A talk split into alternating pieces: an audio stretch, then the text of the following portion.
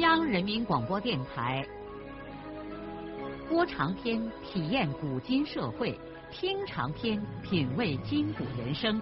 让我们的故事传到千家万户，让每一位听众走进我们长篇联播的新天地。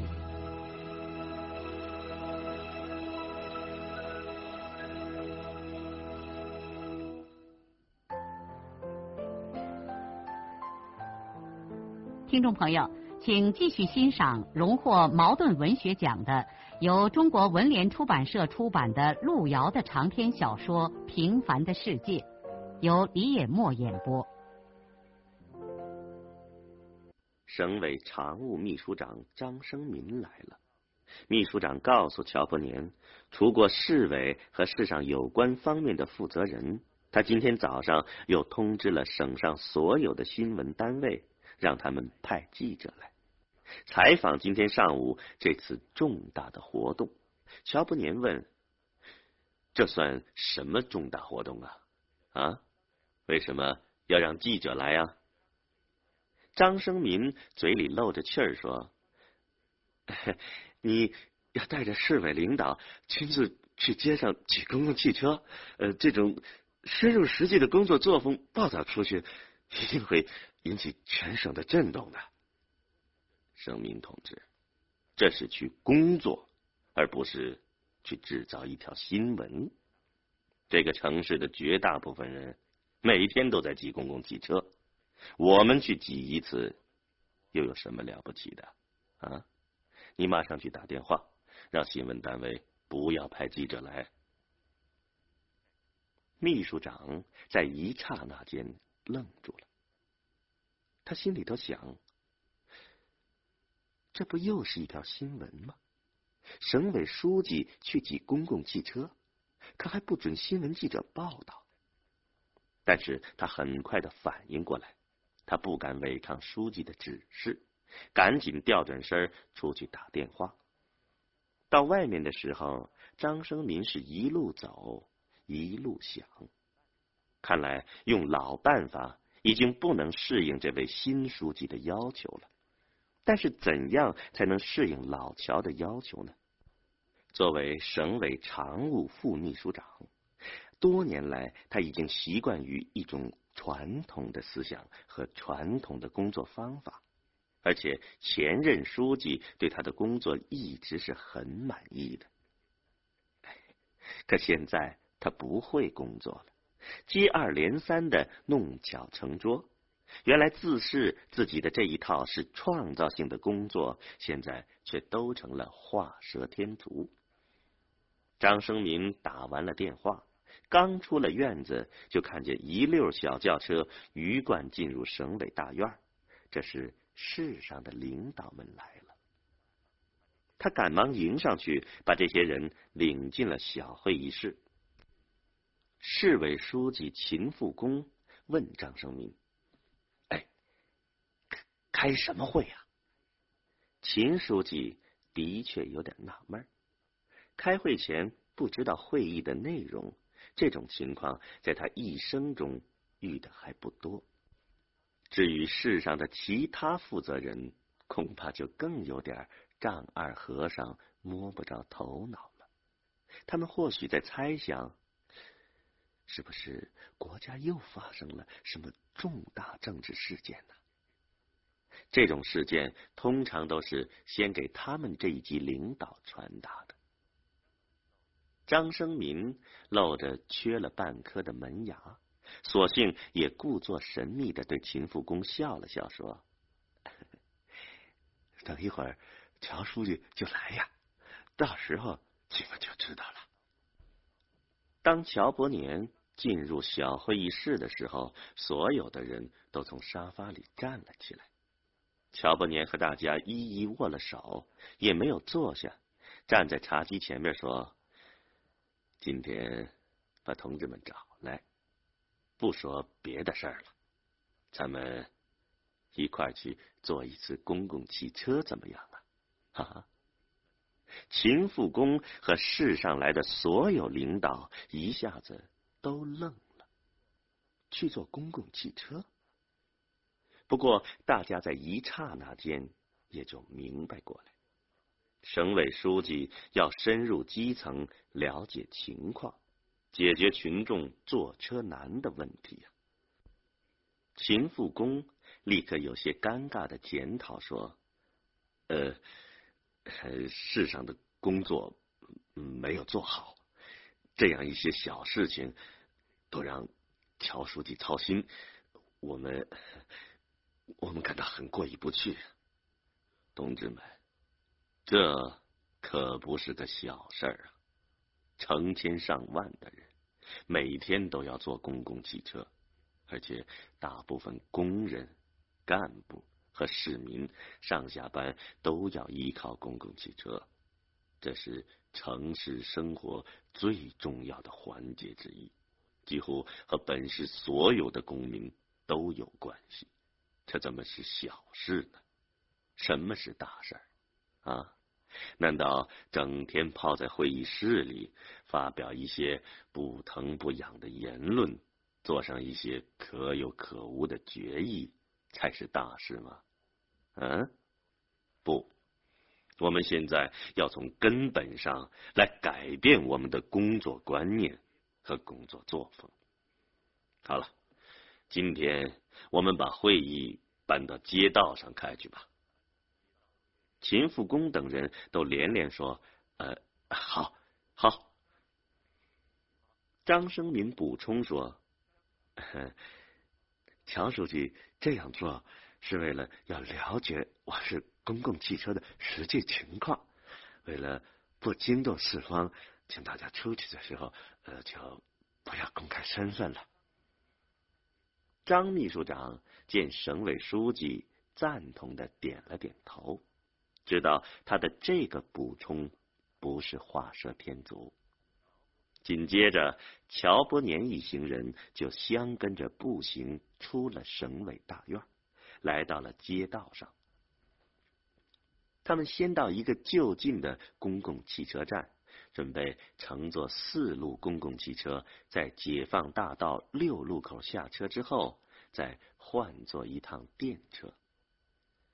这个时候正是早晨上班的高峰期，公共汽车站挤满了黑压压的人群。他们站在这人群里，也就是一些普通人了，看上去像外面来这个城市开会或者办事的干部。街道两边，自行车像两股洪流，向相反的两个方向滚滚而去，而且在每一个十字路口形成了巨大的漩涡。过了将近十分钟了，四路车还是不见踪影。人群中有的伸长了脖子向大街的南面张望，有的在焦急的看着腕上的手表。有的已经开始咒骂了。秦复公等人也焦躁不安的向南面张望，他们多希望这该死的汽车早点来呀！此刻，他们专心致志的等车，已经顾不上和省委书记说上两句闲话，以掩饰着令人难堪和不安的局面了。当一辆大轿车从远方驶来的时候，世上的领导们如同看见了救星，脸上也不由自主的露出了笑容。等车的人都争先恐后的涌到了半街道上，准备着拼搏一番。但是这辆汽车驶近的时候，大家才发现这并不是四路公共汽车。秦福公等人的脸上笑容立刻消失的一干二净，再一次陷入到困境之中。周围的人群里发出一片唉声叹气。一刻钟之后，一辆四路车终于从南面驶过来了，而且上面空无一人。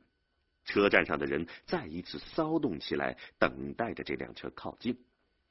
可是汽车甩站而过，风驰电掣的跑了，人们只好朝着远去的汽车连声叫苦。乔伯年不言不语的立在人行道的一棵中国槐下，秦复公就像是刚刚挤过了一趟车似的，拿手绢不断的擦自己汗涔涔的脸。市交通局长掏出了圆珠笔，把刚才甩站的那辆四路车牌号记在了本子上，那脸上的表情似乎在说：“哼，鬼子孙儿，等着瞧吧。”五分钟以后，四路车终于来了。这下子，一家伙就来了四辆，像蜻蜓交尾似的，亲密的连在一起，徐徐的进站了。尽管这个站上的人都能够上车，但是人群还是进行了一番疯狂的拥挤，以便上去抢占座位。有时候，两个胖子别在门上互不相让，后面的人就像古代士兵抬杠攻城门似的，齐心合力拥上前去，打通阻塞。等乔伯年一行人上了第三辆车的时候。已经没有座位了。张生民赶忙指着乔伯年，对旁边一位坐着的姑娘说：“请你给这位老同志让个座吧。”那姑娘嘴一撇，扭过头去看街道上的景致，把张生民的话没当话。算了，算了。乔伯年用一只手抓住悬空的扶手杠，一边对张生民说：“就站一会儿就行了。”因为一下子来了四辆空车，车里现在还不挤。他们后边的第四辆车甚至空无一人，好像是跟着前边的三辆车跑龙套。乔伯年问他身边售票的小伙子。你们为什么四辆车跟在一块儿跑呢？不为什么，售票员连看都没看他一眼。为什么不间隔一段时间一辆一辆的放车？那样不是更好些吗？为什么你事儿这么多呀？售票员斜瞪了乔伯年一眼，秦复公气得脸煞白。你，你你你服服务态度怎么这么不好啊？态度不好又怎么样啊？你要什么态度？市委书记气得个张口结舌，一时竟不知道该说些什么。根据规定，他不能让这位态度蛮横的售票员知道他现在顶撞的是些什么人。市交通局长在旁边恼怒的问：“你叫什么名字？”售票员冷笑了一声，理都没理。交通局长正准备掏圆珠笔和笔记本这个时候车已经到了下一站，车门哗啦一声打开，上边的人还没有下完，下边的人就像决堤的洪水一般涌进了车厢。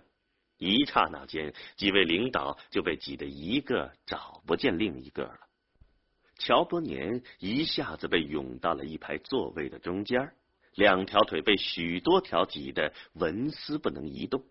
他赶忙弓下腰，将两手托在车窗旁的扶手杠上。幸亏这个时候他的身后有两个小伙子顶着后面的压力，否则他就根本招架不住了。汽车开动以后，省委书记半趴半站。透过五麻六道的车窗玻璃，看着外面的街道，新建的大楼和破旧的房屋参差不齐的拥挤在一起，偶尔有一座古塔古亭，在一片灰色中露出绚丽的尖尖一角，提醒人们这个城市有着古老的历史。新和旧。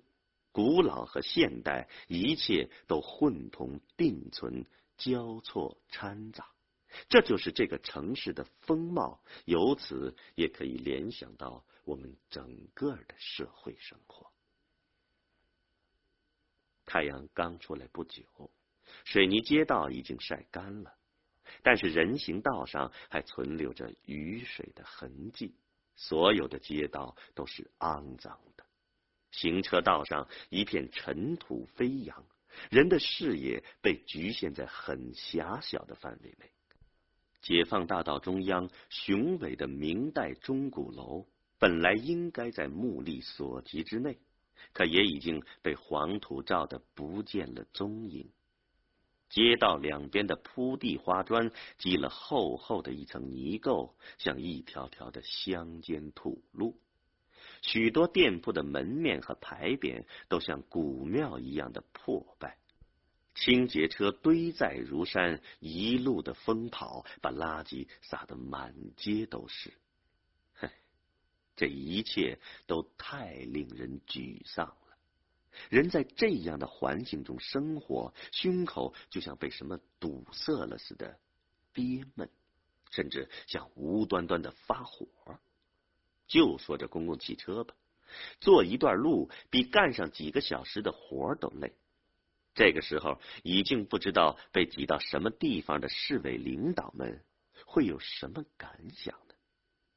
乔伯年心里想：哼，多轻松啊！把这么严重的问题看成是小事儿，哼，好吧，自己体验一下就知道这是什么滋味喽。又过了一站的时候，乔伯年看见别人买票，才反应过来，他也应该买票。是啊，常不坐公共汽车，竟然连这种基本的观念都忘了。他一只手用劲儿握着扶手杠，腾出一只手在口袋里摸钱，身上没有零钱，他只好掏出一块钱的人民币，对售票员说：“到六路口一张票。”售票员说：“八路口下，六路口不停车。”六路口不是有站吗？有站也不停。那为什么？什么也不为。那要是那要是六路口下车怎么办呢？不停，你下什么？有站为什么不停啊？早说过不停，你耳朵长哪儿去了？小伙子，你难道不能把话说的和气一点吗？要听和气话，回家找老婆去。乔不年气的手都有点抖了，他强忍着说：“那那就买八路口的吧。拿零钱，找不开。你你手里不是有那么多的零钱吗？零钱给你准备的。”乔布年索性不再和这个蛮横的售票员争执了。这个时候，乔布年背后的一个小伙子把他手里的钱接过去，很坚决的对售票员说：“把票卖了。”另一个小伙子也帮腔说话。售票员看见这么两个棒家伙出面，只好嘴里头不干不净的说着，把钱接了过去。乔伯年很感动的看了看他身后的这两个青年。他正想说句什么感谢话，售票员把票和找回来的零钱像打人似的，啪的一声乖在他的手心里，把他弄得一个趔趄。在乔布年身后为他买票的那个小伙子立刻将售票员的手背一挡，只听见售票员尖叫了一声，喊叫着说：“哎呦，我的胳膊！”司机听见了售票员的喊叫声。立刻把车停了下来，并且跳出驾驶室，绕后门挤进了车内，大声的喊：“捣乱分子在哪？”汽车里顿时就乱成了一团。乔伯年想不到会突然出现这样的事情，在他还没有反应过来的时候，他身边的那两个小伙子一边用手把众人豁开，一边架着他出了车厢。售票员和司机紧撵着跳下来，要揪着他们。张生民和秦富公等人也拼命的从车里挤了下来，紧张的满头大汗的跑过来。张生民拨开围观的人群，大声喊：“干什么？干什么？这是咱们省委书记。秘书长一着急，竟然自己就先泄密了。但是售票员和司机怎么可能相信省委书记挤公共汽车呢？他们嘲笑的说：“别他妈的糊弄人了，撒泡尿照照，看这家伙那样还像个省委书记。”哼，都上车，到公司去，一个人罚款十块钱。胡闹！市交通局长对这两个狂妄的家伙吼叫着，他掏出个笔记本和圆珠笔。你们叫什么名字？别咋呼，上车！司机喊叫着，气急败坏的交通局长只好跑到汽车后面记牌号去了。这个时候，那两个护驾着乔伯年的小伙子走到前面。其中的一个掏出个什么证件，递到司机和售票员的面前。那两个人一下子脸色煞白，惊慌的手足无措。乔伯年这才知道这是两个便衣保卫人员。他看了一眼张生明，张生明咧开豁牙的嘴笑了笑。乔伯年掏出手绢擦了把脸上的汗。对司机和售票员说：“你们赶快走吧，已经耽搁好长时间了。”啊！这两个人立刻像兔子一样的窜上车，汽车一溜烟的就不见了踪影。大家在人行道上围住省委书记，纷纷的问他身体受伤了没有。乔伯年笑着说：“呵呵，没受伤。”只是受了点气。咱们现在是在什么地方啊？市交通局长说：“快到八路口了。”那咱们还得走回去两站，才能倒坐电车了。秦复公满脸愧色，赶紧说：“呃，乔书记，我我要为你的安全负责。今天。”无论如何，不要再去挤电车了。我们市上的几个同志心里都很沉重。今天对我们的教育是太太深刻了。你尽管还没有批评我们一句，可这实际情况对我们的工作提出了无情的批评。请相信，我们一定会尽快改变市内的交通状况的。这个时候。一溜小轿车悄无声息的停在了人行道旁。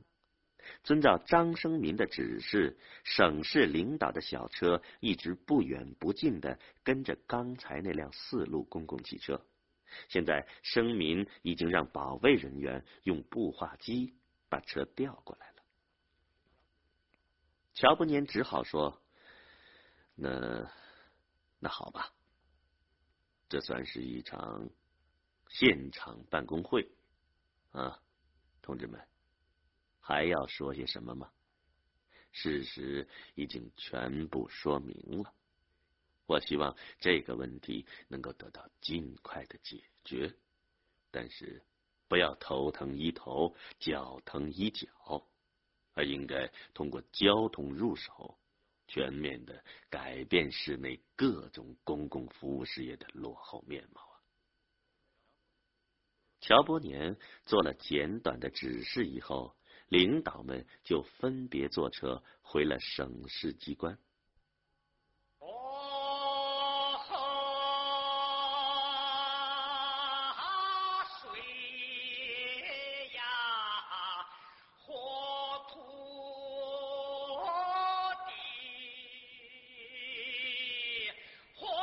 聊的长篇小说《平凡的世界》今天就播送到这里。您听了以后有什么感想、体会和建议？欢迎来信告诉我们。来信请寄中央人民广播电台听众工作部，邮政编码幺零零八六六。请明天继续收听。节目编辑叶咏梅。